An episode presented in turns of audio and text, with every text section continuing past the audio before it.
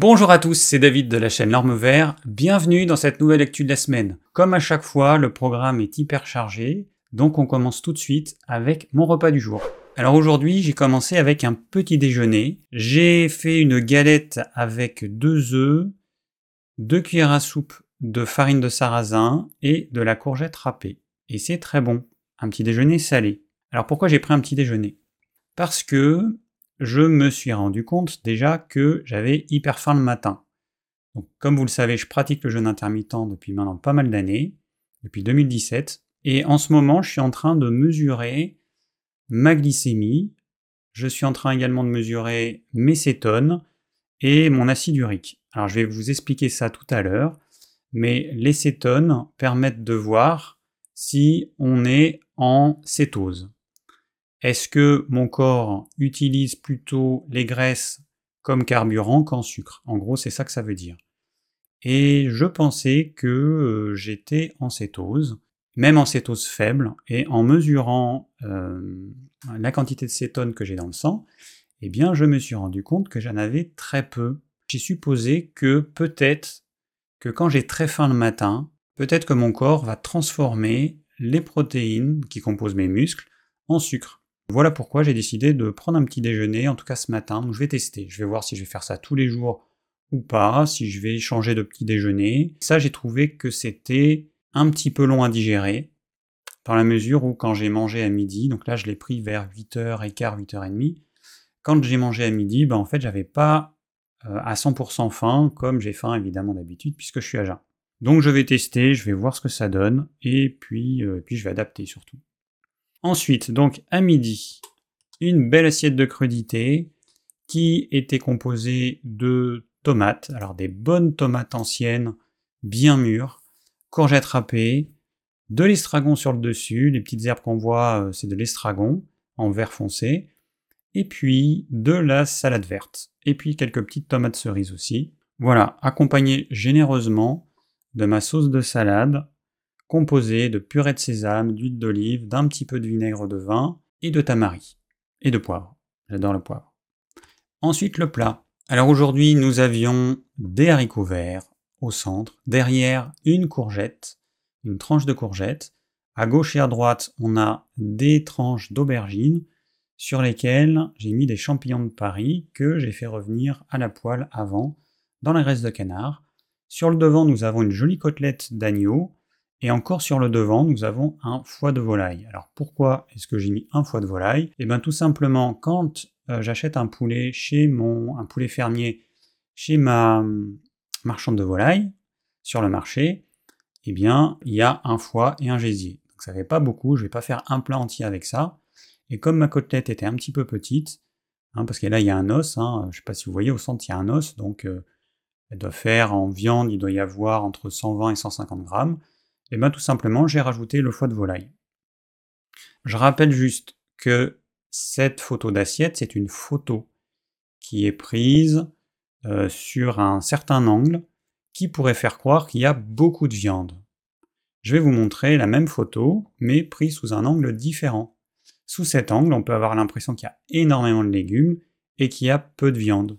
Voilà, donc il y a certaines personnes qui pensent que je mange énormément de viande, bon, une côtelette d'agneau, ça peut pas faire 3 kilos, ou ça peut pas faire 1 kilo.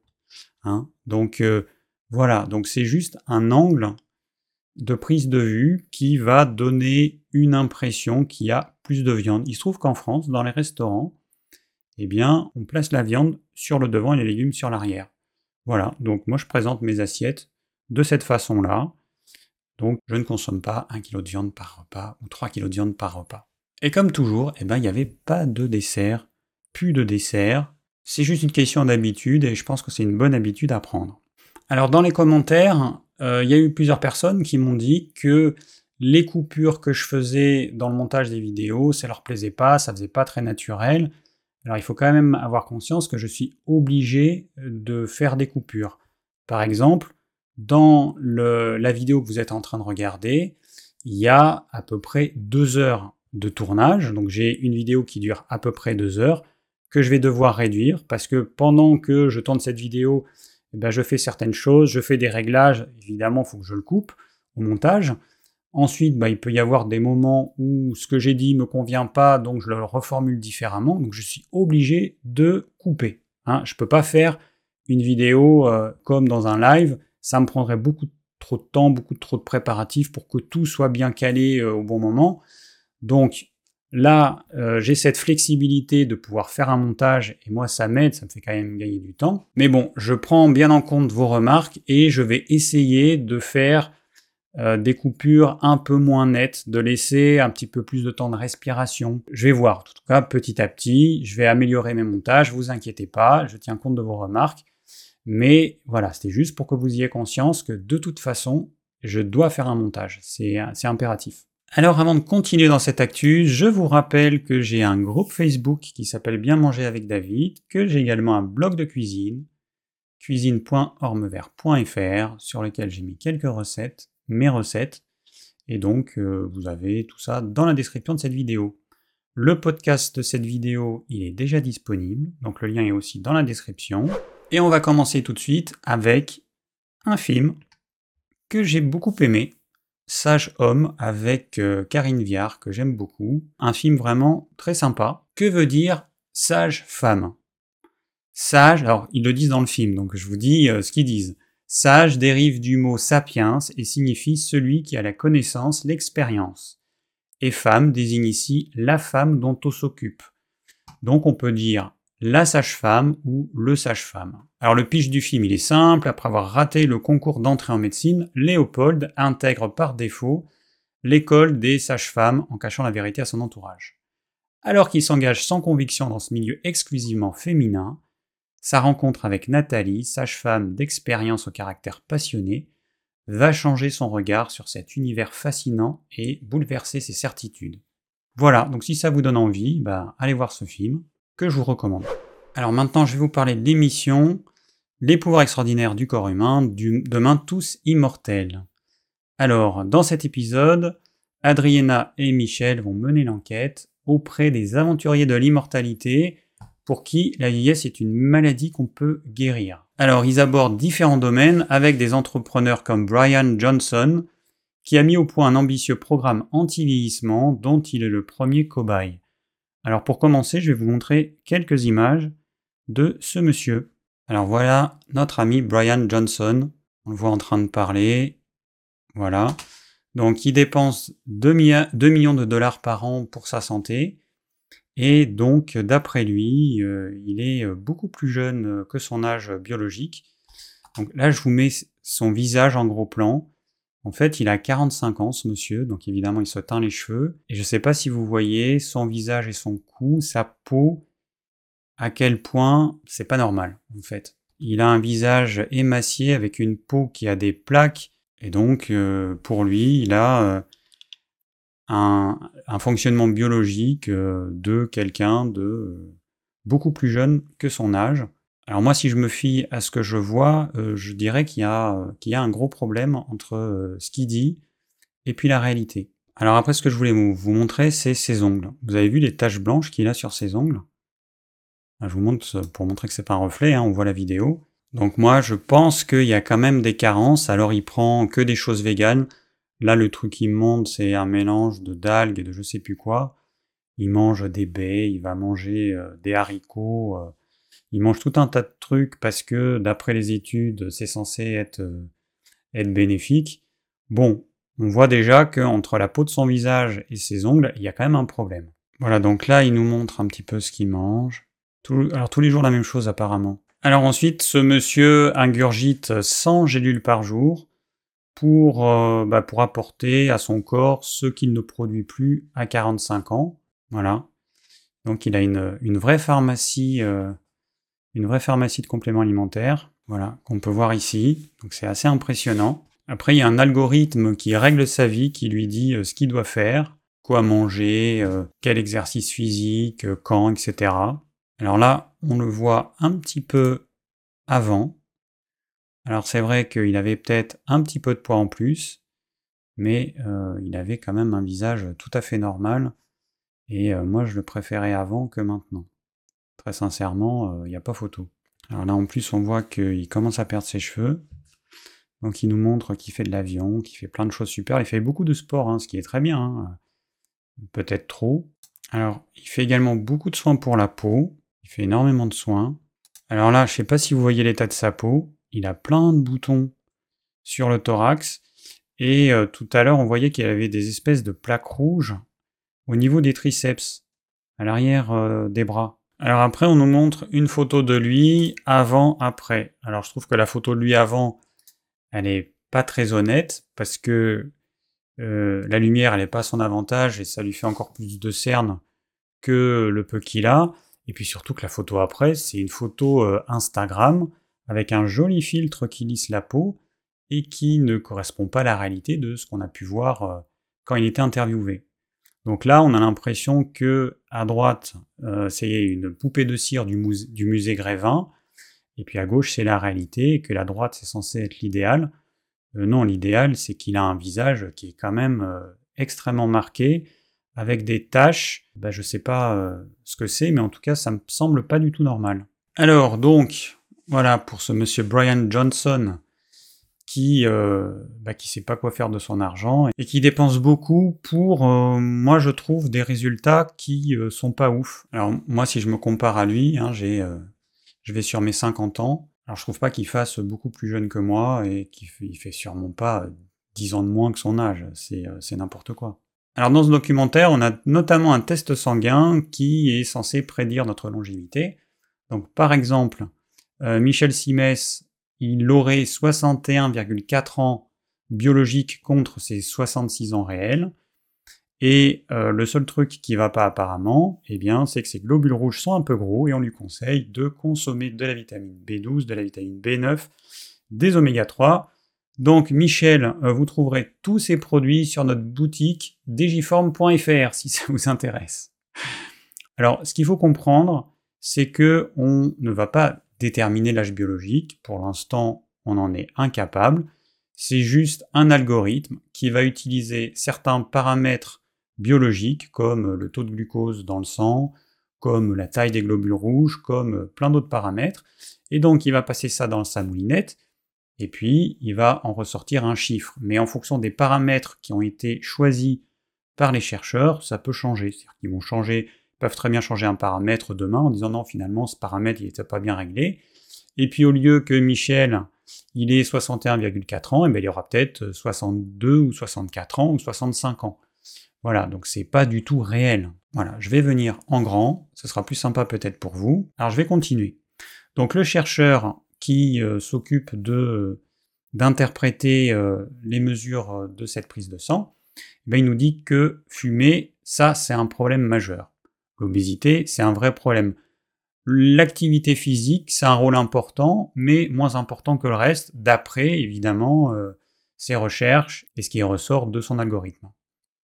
Et ce qui est marrant, c'est qu'au niveau alimentation, Adriana dit qu'il faut manger beaucoup de légumes et de fruits, et puis le chercheur, il dit quand même qu'il faut aussi manger de la viande, et qu'il a trouvé aucune preuve que la viande était mauvaise. Et il dit que ce qui est important, c'est de ne pas trop manger de sucre, mais que la viande, c'est pas du tout un problème. Alors à ce propos, on entend souvent dire que la viande est dangereuse pour la santé, qu'elle est à l'origine de cancers tels que le cancer colorectal. Bon, évidemment, ce catastrophisme, ça repose sur rien, c'est faux et archi faux, et je vais vous expliquer pourquoi. Ceux et celles qui disent ça ne savent pas lire ou interpréter les chiffres des études. Et plutôt que de dire n'importe quoi, je leur conseille de fermer leur bouche. Alors on a pu lire dans la presse il y a quelques années qu'il y a 17% d'augmentation du risque de cancer colorectal associé à la consommation de viande. Ok, sauf que le problème c'est que on ne sait pas ces 17% sur quoi ils s'appliquent. Parce que 17% c'est un chiffre assez élevé qui peut faire peur. Alors la réalité, c'est la suivante. En fait, en France, on a à peu près un taux de 5% d'avoir un cancer colorectal. Et quand on mange de la viande, eh ben, il y aurait un surrisque de 17% sur ces 5%. Ça veut dire que entre quelqu'un qui mange peu de viande et de produits transformés à base de viande et qui a 5% de chance d'avoir un cancer colorectal, eh bien ceux qui vont manger une certaine quantité de viande et de produits transformés à base de viande, eh ben, ils vont avoir 5,85%. Donc vous voyez que si on disait ça aux gens, que si vous mangez trop de viande ou de produits transformés à base de viande, vous allez passer d'un risque de 5% à 5,85%, c'est pas du tout la même chose que de dire vous avez un surrisque de 17%. Alors par rapport à ça, j'ai regardé un petit peu ce qui se disait. Alors je suis allé voir un document qui nous vient du cirque, donc un FAQ sur la cancérogénicité de la consommation de viande rouge et de viande transformée. Et on peut lire, eh bien, le risque de cancer associé à la consommation de viande rouge est plus difficile à estimer parce que les indications montrant que la viande rouge provoque le cancer ne sont pas aussi fortes. Alors aussi fortes que quoi? Aussi fortes que si on consomme des produits transformés à base de viande tels que de la charcuterie. Toutefois, si la causalité des associations rapportées entre la consommation de viande rouge et le cancer colorectal est éprouvée, ce qui n'est pas encore le cas, les données des mêmes études laissent penser que le risque de cancer colorectal pourrait augmenter de 17% pour chaque portion de 100 g de viande rouge consommée par, par jour. Alors ensuite, je suis allé voir une étude qui a été publiée en 2005 et qui a suivi des personnes entre 92 et 98, et on peut lire l'analyse des données relatives aux quelques 500 000 personnes suivies a permis de calculer que le risque de développer un cancer colorectal dans les 10 ans passe de 1,28% chez les faibles consommateurs de viande et de charcuterie à 1,71% chez les gros consommateurs. Donc vous voyez que la différence, elle n'est pas énorme. Hein. On passe de 1,28% à 1,71%. Ça reste euh, des valeurs qui sont faibles. Alors ensuite, sur le site de l'INRAE, pour limiter le risque de cancer colorectal, doit-on vraiment consommer moins de viande rouge et de charcuterie? Et donc ils nous disent, les auteurs de l'article à l'origine de la polémique ne contestent pas l'existence d'un accroissement possible du risque de maladie cardiaque, de cancer et de décès prématurés en lien avec la consommation de viande rouge. Ils concluent en revanche que l'impact sur la mortalité est trop faible pour justifier de moins consommer de viande et surtout que les études sur le sujet sont de mauvaise qualité. Et oui, il faut quand même savoir que la plupart de ces études, elles sont faites par questionnaire. Donc elles sont peu précises. Et en plus, il faut avoir conscience que tous ces gens qui mangent beaucoup de charcuterie euh, ou de viande, ils mangent également beaucoup de sucre, de féculents, de produits industriels. Donc à moins d'enfermer les gens dans un labo en ne leur donnant que de la viande et des légumes, c'est impossible de savoir si c'est la viande qui est responsable de cette augmentation de ces cancers, ou bien si c'est viande, plus sucre, plus féculent, plus produits ultra transformés, ou si c'est juste le sucre, ou si c'est juste les produits ultra transformés, ou si c'est sucre plus produits ultra transformés. C'est impossible d'en avoir la preuve parce que pour des raisons éthiques bien évidemment, on ne va pas enfermer les gens dans euh, un labo en leur donnant à manger pendant X années certains types d'aliments. Donc en conclusion, on n'a quasiment pas d'études sérieuses sur le sujet les personnes qui vont sortir de leur chapeau deux, trois études bidons qu'elles sont elles-mêmes incapables de comprendre, je leur dis ferme ta. Je ne vais pas dire de gros mots, mais vous avez compris. Ces personnes qui, très clairement, sont mal intentionnées, elles vont faire peur aux gens, euh, qui vont diminuer leur consommation de protéines animales et qui vont devoir compenser en mangeant plus de glucides, donc plus de féculents, plus de sucre. Alors que s'il y a une, chose dont on est certain aujourd'hui, c'est que la consommation excessive de féculents, de farine raffinée, de sucre et même de fruits en excès, parce que ça apporte quand même beaucoup de fructose, et eh bien tout ça c'est responsable de l'épidémie de diabète de type 2, de l'obésité, du syndrome métabolique, d'une bonne partie des cancers, des maladies cardiovasculaires, etc., etc., etc. Voilà, donc je ferme cette grande parenthèse et donc au sujet de cette émission, euh, bah, je vous invite à aller, euh, la regarder. Hein. Il y a des choses intéressantes, il y a beaucoup de choses intéressantes. Après, moi, ce qui me gêne, c'est toujours pareil, c'est considérer la vieillesse comme une maladie, ou considérer la grossesse comme une maladie, ou considérer la ménopause comme une maladie. Non, ce sont des états normaux chez l'être humain. Effectivement, il peut y avoir des problèmes, mais ce n'est pas une maladie. Les problèmes, ils sont juste le signe que notre mode de vie jusqu'à présent, il n'a pas euh, été suffisamment bon pour nous maintenir en santé. Alors en ce moment, je suis en pleine interrogation. Je suis en train de lire des livres sur le régime cétogène. Euh, j'en ai déjà fini un, mais je vais en lire d'autres. j'ai regardé pas mal de vidéos de chaînes de personnes qui suivent un régime cétogène. Donc j'essaie de comprendre ce régime, j'essaie de voir si effectivement il a un vrai intérêt pour, euh, bah, pour nous les humains, et ça me semble quand même intéressant. Alors petite parenthèse, donc j'ai écrit euh, ce dont je vais vous parler euh, il y a quelques jours, et puis ensuite bah, j'ai regardé la vidéo de Jean-Brice Stivan, que voici. Voilà, alors je vous mets la miniature. Hein, vous allez sur la chaîne de Jean-Brice Stivan, et c'était la vidéo qui a été publiée autour du 29 juillet 2023. Et donc là, il va parler de son parcours alimentaire, et puis il va nous dire ce qu'il mange aujourd'hui. Et euh, c'est vrai que je trouve ça très intéressant. Donc je vous invite à, aller regarder sa vidéo. Hein, je ne je vais pas vous en dire plus, mais très intéressant. Alors je reviens à mes interrogations du moment, hein, parce que je suis en train de faire une espèce de petit bilan euh, au sujet de l'alimentation. Qu'est-ce que je dois manger? Est-ce que je dois continuer le régime alimentaire euh, que j'ai actuellement? Est-ce que bah, je dois essayer d'autres régimes, par exemple le régime cétogène?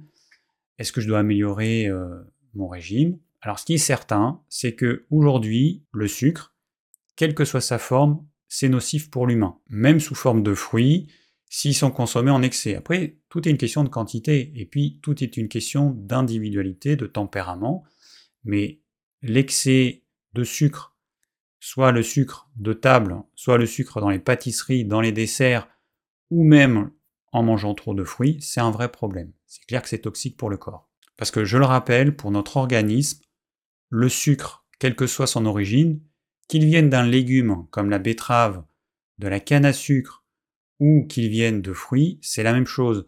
En moyenne, dans les fruits euh, frais, euh, vous avez à peu près 10% de sucre, mais vous avez des fruits où ça va monter à 20% comme le raisin, donc c'est quand même euh, énorme. Ça veut dire que pour ceux qui vont se manger 1 kg de raisin, ils vont ingérer 200 g de sucre. C'est colossal, 200 g de sucre. Donc je reviens à mon régime alimentaire. À force de publier mes assiettes du jour, bah, je me suis rendu compte que quand même, ça faisait très cétogène tout ça. Donc je me suis dit que bah, j'ai une alimentation à tendance cétogène. Alors elle n'est pas cétogène, parce que pour que ce soit cétogène, eh ben, il faudrait que je diminue la quantité de légumes de façon à diminuer la quantité de glucides. Aujourd'hui, je ne sais pas combien je consomme de glucides, j'en consomme plus que les 20 euh, grammes qui sont généralement nécessaires pour être en cétose. Mais bon, c'est à tendance cétogène. Mais il faut savoir également que je continue à manger des fruits de temps en temps, je continue à manger des féculents de temps en temps, même si c'est hyper rare, et puis du sucre de temps en temps aussi, même si c'est encore plus rare. Et c'est vrai en ce moment, je regarde pas mal de vidéos sur des personnes suivent un régime cétogène depuis plusieurs années. Comme je vous ai dit, j'ai déjà fini un livre et je vais en lire d'autres, parce que j'ai besoin d'avoir une vision suffisamment globale euh, sur ce sujet pour me faire un avis assez précis. Mais je suis en train de me demander si je ne devrais pas suivre un régime cétogène, au moins pendant un certain temps. Après, le problème, c'est que ça me semble assez contraignant parce que j'aimerais pouvoir manger des fruits de temps en temps, euh, des féculents de temps en temps, des aliments à base de sucre aussi de temps en temps. Alors, euh, je reviens là sur le, la vidéo de Jean-Brice Stivan. Alors, il y a un truc que j'aime beaucoup qui dit, c'est que lui, il fait en sorte, chaque semaine, de continuer à manger des féculents, des légumineuses, de façon à ne pas perdre cette flexibilité métabolique qui, consiste à être capable de digérer un petit peu tout. Parce que le problème, c'est que si je suis un régime cétogène pendant X années, il y a de fortes chances que si je me mets à manger des féculents, des légumineuses, je risque d'être plié en deux parce que mon corps il sera plus adapté. Il faudra probablement plusieurs semaines, ou peut-être plus, je ne sais pas, pour que mon corps arrive à nouveau à fabriquer les enzymes qui vont permettre de digérer ces aliments. Moi, j'ai pas envie de devoir dire non à un repas qui a été fait par des amis, euh, à dire non, bah, je ne peux pas manger ça parce que je suis un régime cétogène. Voilà. Franchement, ça m'embête. J'ai pas envie d'être le casse-pied de service qui, euh, bah, qui, euh, qui fait le difficile et qui fait pas honneur au repas qu'on lui sert. Alors après, je sais qu'il y a certains qui conseillent de faire un régime cétogène cyclique. Par exemple, on peut faire cétogène 6 jours par semaine, et puis un jour, où on réintègre euh, des glucides par exemple. Alors ça pourrait être une solution. La question que je me pose c'est est-ce que ça risque pas de poser problème à mon organisme de passer d'un carburant à un autre comme ça régulièrement parce que j'ai quand même l'image du jeûne. Quand vous jeûnez, quand vous avez épuisé vos réserves de glycogène, vous allez passer en cétose. Votre corps il va utiliser les graisses qui sont stockées dans le corps et il va les transformer en corps cétonique qui va servir de carburant à la majorité des cellules de notre corps. Donc ça, c'est un phénomène naturel, biologique. Et quand on sort d'un jeûne, par exemple en mangeant des légumes cuits, là on a un gros coup de fatigue. Alors je ne sais pas si c'est uniquement lié au fait que le tube digestif il se remet en marche, ou si c'est lié aussi au fait que bah, le corps il arrête de produire des corps cétoniques, et puis eh ben, il voit qu'il y a du sucre hein, sous forme de glucides, même si c'est des glucides complexes, il voit qu'il y a du sucre qui arrive, et du coup eh ben, il doit changer de carburant et ça demande peut-être beaucoup d'énergie. En tout cas, il y a un grand coup de fatigue. Donc, euh, il va falloir que je teste, voilà, pour euh, savoir ce qu'il en est. Est-ce que euh, c'est possible de faire un régime cétogène quelques jours par semaine, et puis un jour où on mange plus bah, ce que je mange actuellement? Je sais pas. En tout cas, pour l'instant, euh, ça reste à l'état d'interrogation. Alors c'est vrai que jusqu'à il y a pas très longtemps, je pensais que le régime cétogène, ça faisait partie de ces régimes extrêmes qui étaient réservés à certaines personnes ou à certaines pathologies. Mais bon, en, étudiant un peu plus ce régime euh, dans le détail, ben, je me rends compte que quand même nos ancêtres, ils devaient être euh, probablement plus en cétose que dans ce qu'on est aujourd'hui. Alors je parle de nos ancêtres avant la mise en place de l'agriculture, il y a à peu près 10 000 ans, parce que on se doute bien que dans la nature, hein, si vous enlevez tous les légumes modernes, tous les fruits modernes, toutes les céréales, les légumineuses modernes, que vous regardez ce qu'il existe à l'état sauvage, vous vous rendez compte que euh, si on devait manger ça pour survivre, j'ai bien utilisé le mot, si on mangeait ça, c'était pour survivre. Mais que si on voulait vivre, il fallait manger des produits animaux. Et on s'est rendu compte également que si on mange trop de protéines et pas assez de gras, ben on tombe malade. Hein, le corps, il a besoin d'avoir un carburant, soit sous forme de graisse, soit sous forme de sucre, mais il faut un carburant. C'est absolument indispensable. Les protéines, elles peuvent être transformées en carburant, mais c'est uniquement un plan B pour que notre organisme y fonctionne, il ne faut pas qu'il y ait trop de protéines. C'est pour ça que dans les régimes, même le régime cétogène, qui n'est pas du tout un régime riche en protéines, puisque le régime cétogène, on reste à peu près à 20% de protéines, c'est un régime riche en gras et très très pauvre en glucides. Donc l'humain, probablement, il a plus été en état de jeûne, il utilisait euh, plutôt comme carburant le gras et le gras animal plutôt que les glucides, tout simplement parce que les glucides, bah, il n'y en avait quasiment pas en fait. Les fruits, bah, c'était pendant une période très limitée, puis surtout, il faut pas oublier que les fruits d'avant l'agriculture, ça n'avait rien à voir avec les fruits d'aujourd'hui. Ils étaient très peu sucrés, ils étaient hyper acides, ils étaient âpres, fibreux, avec plein de graines, on ne pouvait pas se nourrir de ça, c'était pas possible.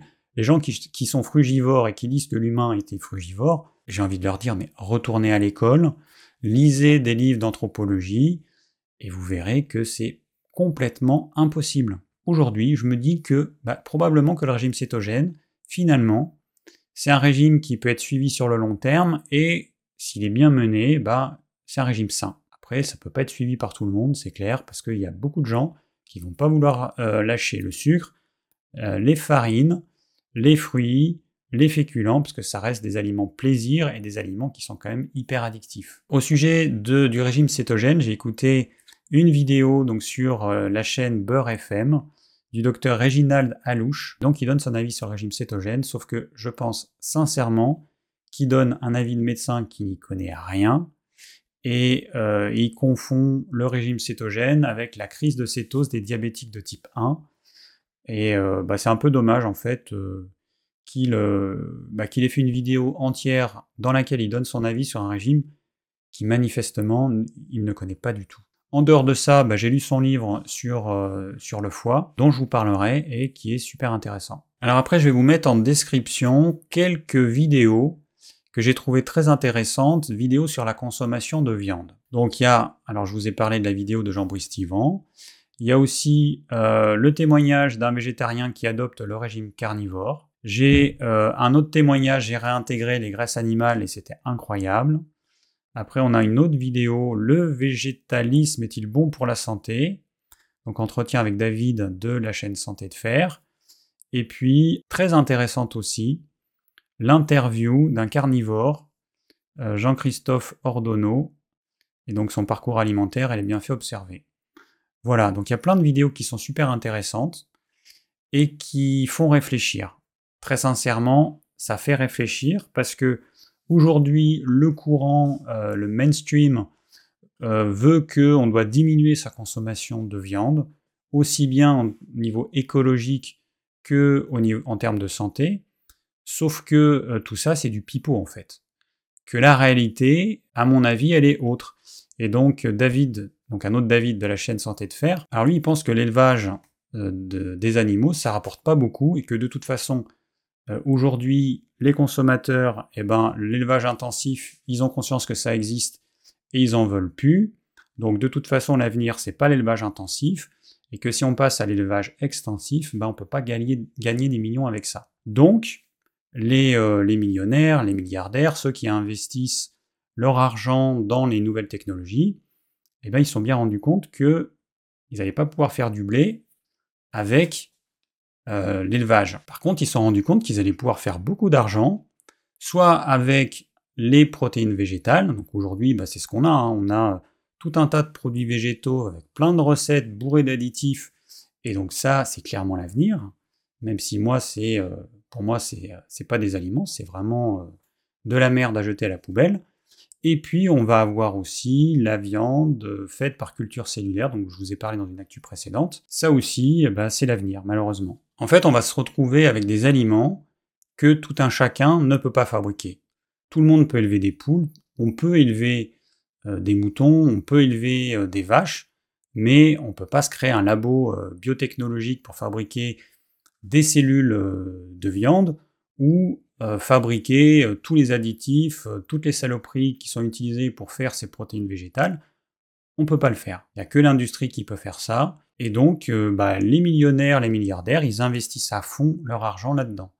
Et du coup, eh ben, c'est dans leur intérêt de faire en sorte que les gens pensent qu'il faut qu'ils diminuent la consommation de viande et qu'ils augmentent la consommation de produits végétaux ou de produits qui viennent pas de l'élevage. Voilà, donc si vous voulez en savoir plus, eh ben, regardez euh, les vidéos que j'ai mises en description. Alors la semaine dernière, je vous avais dit en début d'actu que j'allais vous parler du livre euh, Glucose Révolution de Jessie Chospé, mais euh, en fait, comme l'actu me paraissait trop longue, et bah du coup, je l'ai zappé. Alors, et ben aujourd'hui, je vais vous en parler. Donc son livre, le voici, Faites votre glucose révolution. Alors je vais pas vous résumer tout le livre bien évidemment, mais bon, j'ai noté quelques petites choses qui me semblent intéressantes. Alors pour commencer, le foie, il peut stocker 100 grammes de glycogène, sachant que nos besoins en glucose sont d'environ 200 grammes par jour. Les muscles, ils peuvent également stocker du glycogène, par exemple, un adulte de 70 kg, il peut stocker environ 400 g de glucose sous forme de glycogène. Mais bon, il faut savoir que pour 1 g de glycogène, il faut à peu près 4 g d'eau. Ça signifie que ça va prendre beaucoup de place, mais que au final, il y aura peu d'énergie qui sera stockée. Donc le foie et les muscles, ils ont beau être des unités de stockage efficaces, ils vont quand même être assez vite saturés, car actuellement on ingère beaucoup plus de glucose que ce dont nous avons besoin quotidiennement. Donc il va falloir euh, le transformer en autre chose pour stocker cette énergie, parce que le corps il déteste le gaspillage. Donc si on ingère quelque chose qui a une valeur énergétique, comme du sucre, eh ben le corps il va pas l'éliminer, il va le garder, il va le stocker, parce qu'on ne sait jamais. Il ne faut pas oublier que l'humain il a plus vécu euh, des périodes de disette que des périodes d'abondance. Donc c'est normal, génétiquement, on est fait pour stocker l'excédent. Alors, je me mets en grand, c'est quand même plus sympa. Donc, si le corps n'avait pas prévu une troisième unité de stockage, eh ben, tout ce glucose en excès, il serait perdu, ce serait bien dommage. Alors la solution, évidemment, vous la connaissez. Qu'est-ce qu'on va faire de cet excédent de glucose? On va le transformer en gras. Donc c'est simple.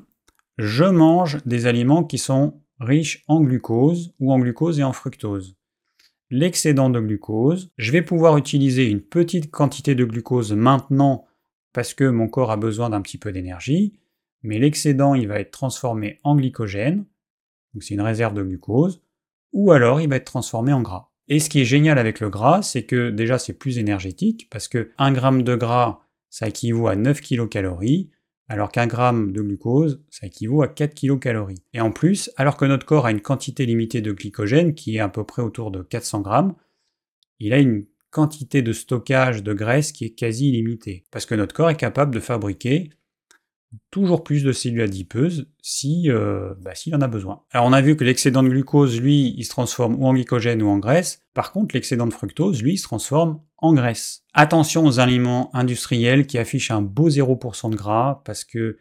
99,999% du temps, eh bien, ce sont des aliments qui vont être riches en sucre. On va remplacer le gras par du sucre. Donc il va y avoir souvent du glucose et du fructose. Et comme ce fructose, il est majoritairement transformé en gras, eh ben voilà comment on prend du gras en mangeant des produits allégés en gras. Alors il faut avoir conscience que notre corps, il est merveilleusement bien fait, parce que c'est vrai que c'est pas très esthétique d'avoir des bourrelets de gras, mais il faut avoir conscience que en faisant ça, notre corps, il nous protège de la glycation et de l'inflammation causée par un excès de, sucre dans le sang. La glycation, c'est quoi? C'est les molécules de glucose qui vont se coller à des protéines, et en faisant ça, les protéines qui étaient là pour un usage particulier, elles deviennent inopérantes. Le corps, il va devoir les éliminer, c'est des déchets, et, euh, et, donc ça, ça participe à une inflammation qui est auto-entretenue. Donc la glycation, c'est un vrai problème, et ça, c'est lié à une consommation excessive de sucre de façon chronique. Alors Jessie nous dit aussi que s'endormir avec une hyperglycémie est une cause d'insomnie, ça, je vous en avais déjà parlé dans des actus euh, il y a un petit moment. Et de la même façon, des réveils dans la nuit peuvent être causés par une hypoglycémie réactionnelle. Donc je mange trop de sucre, trop de glucides avec un index glycémique élevé le soir. Je vais avoir quelques heures après une hyperglycémie, puis elle va être suivie d'une hypoglycémie réactionnelle. Donc je suis en hypoglycémie, et donc ça, ça me réveille. Parce qu'en fait, le corps, pour lutter contre ça, il va produire une décharge d'adrénaline. Alors il faut avoir conscience qu'en cas d'hyperglycémie chronique, eh ben, notre système immunitaire il est défaillant. On l'a bien vu avec le Covid, parce que durant cette période, les gens ont mangé beaucoup plus de sucre, beaucoup plus de, farine, de féculents, de trucs apéros riches en, toutes les saloperies que vous voulez. Et bah, depuis, il y a des études qui ont démontré que les personnes qui avaient une glycémie élevée, voire très élevée, elles étaient euh, plus facilement infectées par le Covid et elles souffraient plus de complications. Ensuite, au sujet de la préménopause et de la ménopause, eh ben, euh, Jessie a remarqué que les bouffées de chaleur et les sueurs nocturnes, elles peuvent être diminuées en lissant la glycémie et donc en lissant la courbe de l'insuline. Et c'est la même chose avec les migraines. Les femmes qui présentent une résistance à l'insuline ont, deux fois plus de risques de souffrir régulièrement de migraines. Et en ce qui concerne les étudiants ou les personnes qui ont besoin d'avoir toute leur capacité intellectuelle, la pire chose qu'elle puisse faire, eh ben, c'est de prendre un petit déjeuner sucré, parce que les pics de glucose, ils vont altérer la mémoire et les fonctions cognitives. Et puis, les aliments qui sont riches en amidon et en sucre vont déclencher une réaction en chaîne qui se traduit par de l'acné sur le visage ou le corps. Et c'est la même chose pour la rosacée, l'eczéma, qui sont une conséquence de pics de glucose. Alors Jessie nous dit que bah, peut-être qu'à 50 ou 60 ans, on aura eu des dizaines ou des centaines de milliers de pics de glucose et de fructose de plus que notre voisin, et que ce plus de pics que nous on aura, eh ben, ça va être euh, une des raisons pour lesquelles on aura vieilli plus vite, on aura eu euh, certaines maladies, et il faut avoir conscience que le plus souvent, ce qui se voit à l'extérieur, eh ben, c'est ce qui se passe à l'intérieur. Donc une usure prématurée du corps, c'est le reflet d'une usure prématurée des organes. Donc la glycation, les radicaux libres, euh, l'inflammation que provoquent tous ces pics de glycémie sont responsables de la dégradation de nos cellules et donc du vieillissement prématuré. Les radicaux libres, ils endommagent le collagène, une protéine qui est présente dans la peau et dans nos articulations, et donc ça va être à l'origine évidemment de rides et de, problèmes articulaires. Alors au même titre que le foie, euh, le cerveau est dépourvu de nerfs sensoriels, il peut donc pas nous alerter que quelque chose ne va pas avec une douleur, contrairement aux autres organes. Alors pour information, les maux de tête, viennent le plus souvent des méninges. Donc c'est trois peaux qui entourent notre cerveau, hein, la dure mère, l'apimère et à l'intérieur l'arachnoïde. Donc plutôt que de la douleur, en fait, on va ressentir quand il y a quelque chose qui ne va pas, des troubles mentaux ou des troubles de l'humeur. Alors je ne sais pas si vous avez déjà expérimenté ça, moi ça m'est arrivé assez souvent. Après un repas riche, le lendemain, eh ben, on se sent déprimé, on se sent pas bien. Ben, c'est lié au fort pic de glycémie ou au fort creux de glycémie, du coup, puisqu'on va, après un pic, on a souvent un creux. Et c'est aussi lié à la glycation et la formation de radicaux libres en excès qui vont agresser nos cellules au niveau du cerveau. Alors maintenant, je vais vous parler un petit peu du cholestérol, hein, parce qu'elle en parle un petit peu. Elle nous dit que, euh, ben, on sait qu'aujourd'hui, le cholestérol LDL de type B, couplé à l'inflammation, sont à l'origine des maladies cardiaques. Pourquoi? Eh ben parce que les cellules de nos vaisseaux sanguins sont sensibles au stress oxydatif qui est causé par des pics de glucose et de fructose. Et quand ces cellules souffrent, eh ben, elles changent d'aspect, elles deviennent moins lisses. Et les particules de graisse vont avoir tendance à s'y fixer et à produire la plaque d'athérome. Et si notre niveau d'insuline est trop élevé, parce qu'on mange trop de sucre, trop de glucides, eh bien notre foie va produire des protéines LDL de type B. Il s'agit de particules de cholestérol petites et denses qui vont glisser le long des parois des vaisseaux et euh, elles seront plus susceptibles du coup d'adhérer à ces parois. Alors que le cholestérol de type A, lui, il est fait de grosses particules qui vont flotter avec légèreté dans le sang. Et donc ces grosses particules, elles sont complètement inoffensives. Et ce qu'il faut comprendre, c'est le cholestérol LDL de type A. Il provient des graisses qu'on mange, alors que celui de type B, il est fabriqué par le foie. Et pour finir, lorsque ce cholestérol LDL de type B s'oxyde au contact du glucose et du fructose et de l'insuline, eh ben, il va se loger sous la paroi de nos vaisseaux, il va y rester là bien tranquillement, et c'est là que les plaques d'athérome vont s'accumuler jusqu'à obstruer nos vaisseaux. Alors cet excès d'insuline, eh ben, il génère plein de problèmes de santé qu'on n'imaginerait pas. Par exemple, le syndrome des ovaires polykystiques. Eh ben là, dans ce problème féminin, l'insuline, elle dicte aux ovaires de produire plus de testostérone, à cause de cet excès d'insuline, la conversion naturelle des hormones mâles en hormones femelles est entravée, ce qui entraîne une hausse du niveau de testostérone dans l'organisme encore plus élevé, et donc ça va donner aux femmes des traits euh, un peu plus masculins, avec des poils par exemple au menton, qui est quand même pas très féminin. Ça peut entraîner également une perte massive de cheveux, un cycle menstruel complètement irrégulier ou de l'acné. Et puis chez les hommes, eh ben, l'hyperglycémie est nuit à la qualité du sperme, et elle va provoquer des troubles érectiles. Alors les conseils donnés dans ce livre, il me semble vraiment pas mal du tout. J'avais un petit a priori négatif avant de lire ce livre. Et eh ben, comme quoi, hein, même si on a un a priori négatif, faut pas hésiter. Et finalement, j'étais agréablement surpris. Après, ce qui me gêne, c'est qu'il y a euh, certains conseils qui peut-être n'incitent pas les gens à changer leur façon de manger. Par exemple, marcher après le repas parce que ce dernier contient trop de féculents ou trop de sucre, eh ben, ça pourrait avoir tendance à inciter les gens à continuer à manger trop de féculents ou trop de sucre, alors que la solution, bah, c'est ou de supprimer ou de diminuer fortement euh, le sucre et les féculents. Et de la même façon, conseiller à quelqu'un de prendre du vinaigre systématiquement avant ou après avoir mangé un féculent ou quelque chose de sucré, eh ben c'est clair que je sais que certaines personnes vont se dire euh, bah, c'est pas grave, ça va lisser ma courbe de glycémie, je vais quand même pouvoir continuer à manger euh, mes féculents et mon dessert sucré. Parce que même si la courbe de glycémie elle est un petit peu lissée, il y aura quand même un pic et un creux. Le pic il ira moins haut, le creux il ira moins bas, mais il y aura quand même un pic et un creux. Et au bout de 10 ans, 20 ans, 30 ans, 50 ans, ça va malgré tout poser problème à mon avis, ces conseils, euh, c'est des conseils à court terme, mais il faut quand même que les personnes aient conscience qu'elles doivent, à un moment donné, changer leur alimentation et arrêter de manger tout ce sucre, toutes ces farines raffinées. C'est pas possible. Alors après, dans son livre, il y a aussi des, des petits trucs qui peuvent être mal interprétés par les gens. Par exemple, elle nous dit que au cours des six mois suivants, donc elle parle de quelqu'un, au cours des six mois suivants, il a continué de marcher 20 minutes après ses repas, puis il s'est également mis à manger les aliments dans le bon ordre, et il a perdu 7 kilos. Sauf que là, on est dans le chapitre euh, où elle nous dit qu'il faut euh, marcher après le repas. Donc on pourrait penser qu'il a perdu 7 kilos parce qu'il marche 20 minutes après le repas, alors que, eh ben, en fait, c'est peut-être parce que euh, a mis les aliments dans le bon ordre, parce qu'il a pris du vinaigre, parce qu'il a marché, on ne sait pas en fait. Et dans le chapitre où elle parle du vinaigre, c'est la même chose. On ne sait pas si c'est le vinaigre ou le fait que les aliments soient mis dans le bon ordre qui a fonctionné. euh, ou est-ce que c'est la marche? Est-ce que c'est la marche? Est-ce que ça a fonctionné? Enfin, est-ce que c'est la marche qui fait perdre du poids à hauteur de 5, 10% ou 90% Est-ce que c'est plutôt le vinaigre?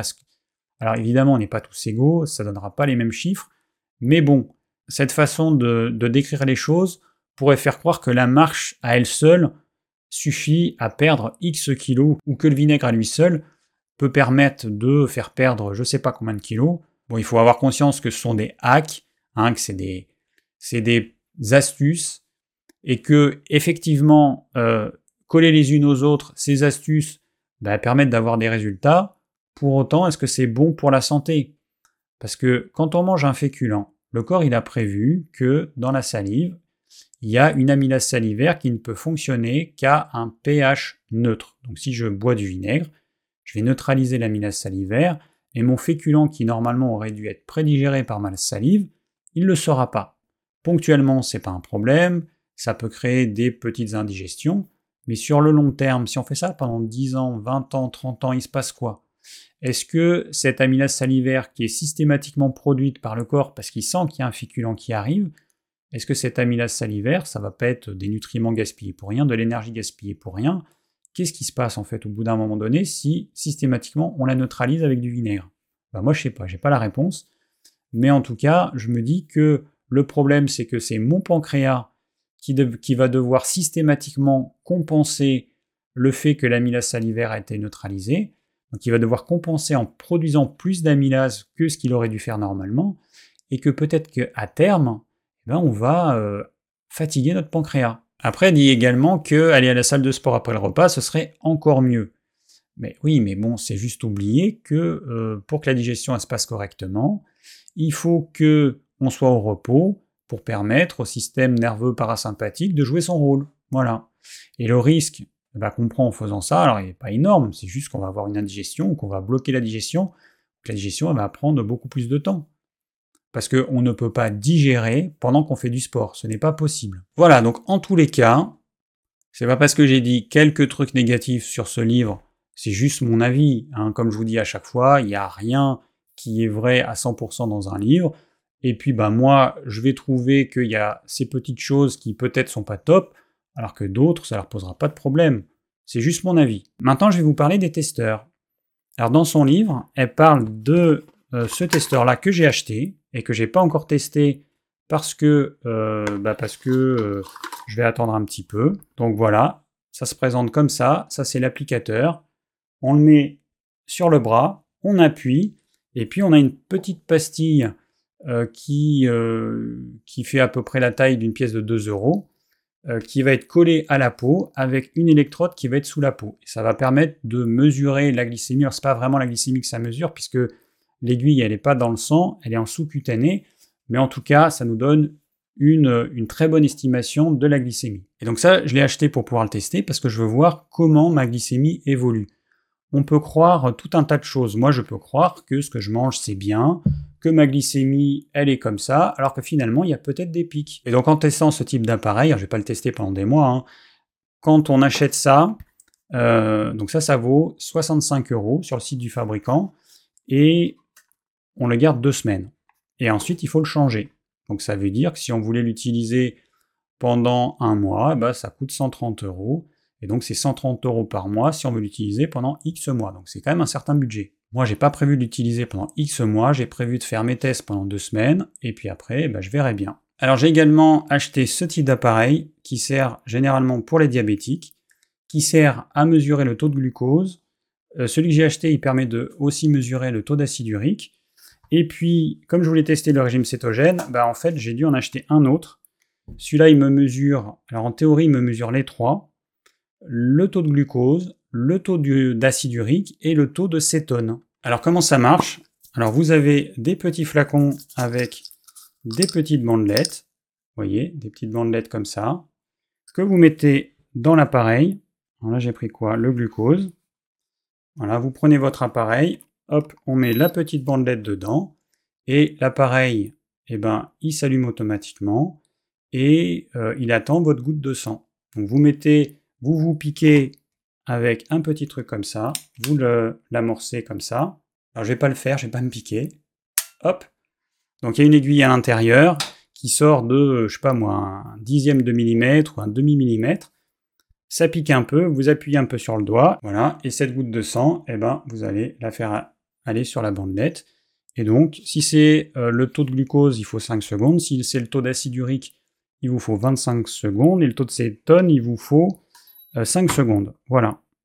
Et donc, ça permet d'avoir votre taux de glucose, de euh, acide urique ou de cétone un instant T. Alors ça, c'est intéressant parce que ça, permet de voir ce qui se passe après avoir mangé euh, des trucs très sucrés ou avec un index glycémique élevé. Après la lecture du livre euh, du docteur euh, Perlmutter sur l'acide urique, dont je vous ai déjà parlé, eh ben, je voulais voir quel était mon taux d'acide urique. Parce que je suspecte que ce soit la cause de l'eczéma que j'ai qui s'appelle une dyshydrose et que j'ai quand je mange trop de fruits. Et là, évidemment, je n'ai rien eu de tout l'hiver, je n'ai rien eu de tout le printemps, et je me suis euh, remis à manger des fruits un petit peu plus régulièrement, du melon, des pêches, quelques prunes, des framboises, et voilà, j'ai eu des petits boutons de dyshydrose qui sont apparus.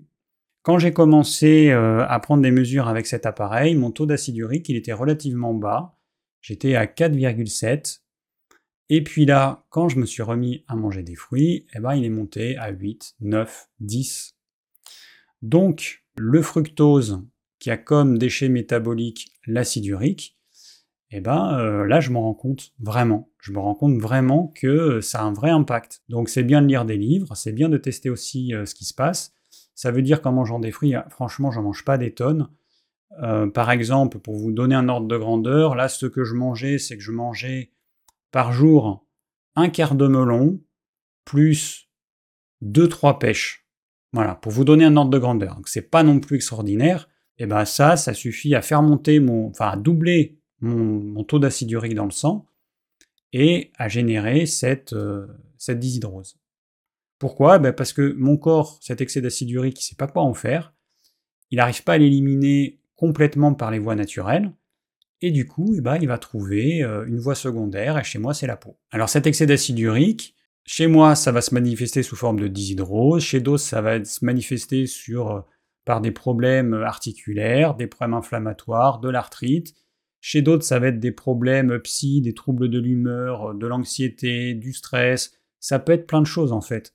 Cet acide urique, si notre corps n'arrive pas à l'éliminer correctement parce qu'il y en a trop et parce que bah, les organes d'élimination ils sont déjà euh, à 200%, eh ben, euh, il va euh, envoyer cet acide urique quelque part dans le corps en fonction de nos faiblesses, et, ça va générer des troubles divers et variés suivant les uns et les autres. Voilà, donc je pense que c'est important de, euh, bah, de quand même de prendre des mesures pour savoir si ce qu'on fait est bon ou pas, pour voir bah, comment évolue notre glycémie, parce que ça nous permettra d'éventuellement changer notre alimentation et d'éviter d'attendre d'avoir un vrai problème. En début d'actu, je vous ai parlé du fait que j'ai pris un petit déjeuner aujourd'hui, alors la première fois depuis bien longtemps, parce que, euh, en fait, quand j'ai pris mes taux de cétone le matin, eh ben, j'étais à 0,1, ce qui est hyper bas. Ça veut dire qu'il y a un petit peu de cétone, mais c'est infime. Et j'ai comparé ça avec François. Et lui, le matin, alors lui, par contre, il mange pas de fruits, et Finalement, lui, il a un régime vraiment cétogène. Là, pour le coup, il a un régime cétogène. Et lui, le matin, il est entre 2,5 euh, et 3, ce qui prouve qu'il est en cétose, mais bien comme il faut. Alors, c'est pas du tout négatif, au contraire, c'est très bien. Mais lui, il est en cétose. Et moi, avec mes 0,1, même quand je mange pas de fruits, je me dis, bah, en fait, je mange trop de. Je dois manger trop de, de légumes et que cette, euh, cette quantité de glucides qui, qui, est faible, hein, parce que c'est courgettes, aubergines, un tout petit peu de tomates, un petit peu de poivron, un petit peu de chou chinois. Euh, qu'est-ce que je mange encore? Bon, c'est à peu près tout en ce moment. Et eh ben en fait, j'en mange trop. Et puis la salade verte, évidemment. Je dois en manger trop, ce qui m'empêche de passer en cétose. Ou en tout cas, d'avoir plus de cétone le matin. Parce que du coup, le matin, je me retrouve à 0,1 de cétone. Donc, euh, j'ai mon corps transforme peu les graisses en corps cétonique. Et en fait, j'ai un peu peur qui transforme mes muscles en glucose. C'est ce qu'on appelle la néoglucogénèse. Ce qui euh, ne serait pas top quand même. Hein. Donc euh, je vais continuer mes tests, mais en tout cas, euh, bah voilà, hein, prendre ces mesures, ça me fait réfléchir et ça me permet de voir qu'il y a peut-être des choses que je fais qui ne sont pas encore parfaites. Alors, au sujet de l'eczéma, j'avais une question de d'Aurélie qui me dit la survenue de l'eczéma suite à la consommation un peu plus importante de fruits ne pourrait pas ne pourrait-elle pas être due à l'évacuation de certaines toxines? Les fruits ne favoriseraient-ils pas justement cette évacuation? Alors là, c'est ce qu'on apprend en naturo. Hein. C'est vrai qu'en école de naturo, on dit euh, que les fruits, c'est un super aliment qui détoxifie, qui nettoie l'organisme. Ce, n'est qu'une théorie, hein. ça n'a jamais été prouvé, et mon expérience me montre que c'est faux en fait. Parce que pendant toutes ces années, avec tout ce que j'ai fait, avec tous mes changements alimentaires, mes périodes de jeûne, le jeûne intermittent, eh ben en fait la dyshydrose j'en ai encore, et dès que je mange trop de fruits, j'en ai encore. Donc moi, mon hypothèse, c'est pas du tout ça, c'est juste que les fruits, eh ben, ils apportent du fructose, que le déchet métabolique du fructose, c'est l'acide urique, et que c'est cet excès d'acide urique qui est un déchet que mon corps essaie d'éliminer. Parce que, encore une fois, quand on dit que les fruits vont évacuer les toxines, mais on parle de quelles toxines? On parle de quoi? En fait, on n'en sait rien. On parle de choses qu'on ne connaît pas, c'est juste des suppositions. Moi, je pense que cette histoire de, fruits qui favoriseraient l'élimination des toxines, pour moi, c'est du pipeau. Alors, juste pour revenir euh, sur le livre de Jesse Inchauspé, je me suis demandé si ce serait pas bien de créer un groupe Facebook ou euh, je sais pas quoi, ou peut-être une page Instagram, je sais pas encore, vous me direz ce que vous en pensez, mais euh, ça s'appellerait Et si on arrêtait ensemble de manger du sucre? Parce que je me rends compte aujourd'hui que l'arrêt du sucre, c'est aussi important que c'est difficile. Il y a beaucoup de gens qui sont malades de cet excès de sucre qu'ils mangent. Alors ça peut être du sucre simple, ou ça peut être des sucres complexes comme tout ce qui est à base de farine. Voilà, je ne sais pas ce que vous en pensez, mais euh, je me suis dit que ce serait peut-être plus motivant d'être une communauté, de s'entraider, à euh, arrêter de manger euh, ce type d'aliments toxiques. Donc je vais réfléchir un petit peu là-dessus, je vais voir ce que vous en pensez, et puis, et puis bah, dans quelques semaines, je prendrai ma décision. Alors on va finir maintenant avec quelques brèves. Alors ça c'est dans le magazine Néo Santé. Cette étude elle a montré que 99% des volontaires vivaient au moins 3 épisodes par jour d'activité physique intense durant 1 à 2 minutes par exemple la montée d'un escalier ou l'accomplissement d'une tâche ménagère.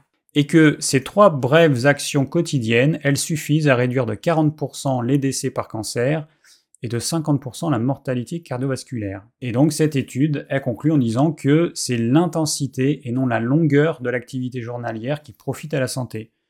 Donc j'ai trouvé ça intéressant. Pour les personnes qui n'ont pas le temps, eh ben, sachez que euh, des activités intenses, mais brèves, ont un réel bénéfice santé. Alors là, c'est euh, une autre étude qui a montré que euh, les neurones de la douleur contribuent à réguler le mucus protecteur qui tapisse l'intestin, et que quand il y a une douleur, eh ben, il va y avoir plus de mucus qui sera fabriqué. Et que si on utilise un médicament pour réduire ou complètement euh, faire disparaître la douleur, eh ben, il y aura moins de mucus, ce qui va fragiliser la barrière intestinale, et donc euh, augmenter le risque de dysbiose. Alors on reste toujours avec les problèmes intestinaux. Donc il y a un colorant, un rouge, un colorant rouge qui est utilisé dans, plein de saloperies industrielles. Et donc les chercheurs, ils sont rendus compte que ça perturbe euh, la barrière intestinale et que ça va modifier la composition du microbiote et favoriser les colites. Voilà. Donc bon, c'est pas nouveau, hein, mais voilà, encore un, additif qui sert à rien et puis qui, euh, qui est générateur de problèmes intestinaux. Alors là, euh, c'est, bah, ça concerne les femmes, l'endométriose. Il y a des chercheurs euh, japonais qui se sont rendus compte qu'elle serait liée, au moins en grande partie, à une bactérie. Alors eux, bah, ils vont utiliser des antibiotiques pour tuer cette bactérie. Après, ce qui serait intéressant, ce serait plutôt de voir pourquoi cette bactérie elle est là, parce que quand on va prendre des antibiotiques, effectivement, on va tuer cette bactérie, mais on va tuer toutes les bactéries qui sont bénéfiques dans notre microbiote, et que c'est peut-être pas la solution. Alors, on reste dans le microbiote, décidément. Là, exercice et microbiote. Les chercheurs se sont rendus compte que les bactéries de notre microbiote pourraient être à l'origine de notre motivation à faire de l'exercice ou au contraire à notre absence de motivation. Décidément, tout vient du microbiote. On passe dans la malbouffe, et donc là, les chercheurs se sont rendus compte que la malbouffe, elle avait un impact aussi sur le moral des gens. Et donc que cette malbouffe, en plus d'être délétère pour euh, l'organisme, bah, l'est aussi pour, euh, pour notre psychisme. On va passer au microbiote de la peau maintenant. Alors on a un microbiote sur toutes les muqueuses, on a un microbiote au niveau des poumons, un microbiote dans la bouche, un microbiote sur la peau, un microbiote euh, au niveau des organes génitaux, un microbiote intestinal, et donc un microbiote cutané.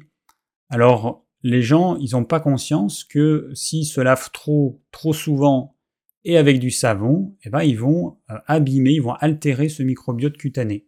Et pour les femmes, bah, les douches vaginales, c'est euh, pas bon pour le microbiote vaginal, donc il faut faire attention. Alors là, c'est des études qui ont montré que certaines maladies infantiles diminuent certaines maladies ou les font venir plus tard. Donc là, c'était le cas du diabète de type 1, où on s'est rendu compte que les, euh, les, enfants qui avaient la varicelle, eh ben, ils avaient un diabète de type 1 euh, beaucoup plus tard que, que ceux qui n'avaient pas eu de varicelle.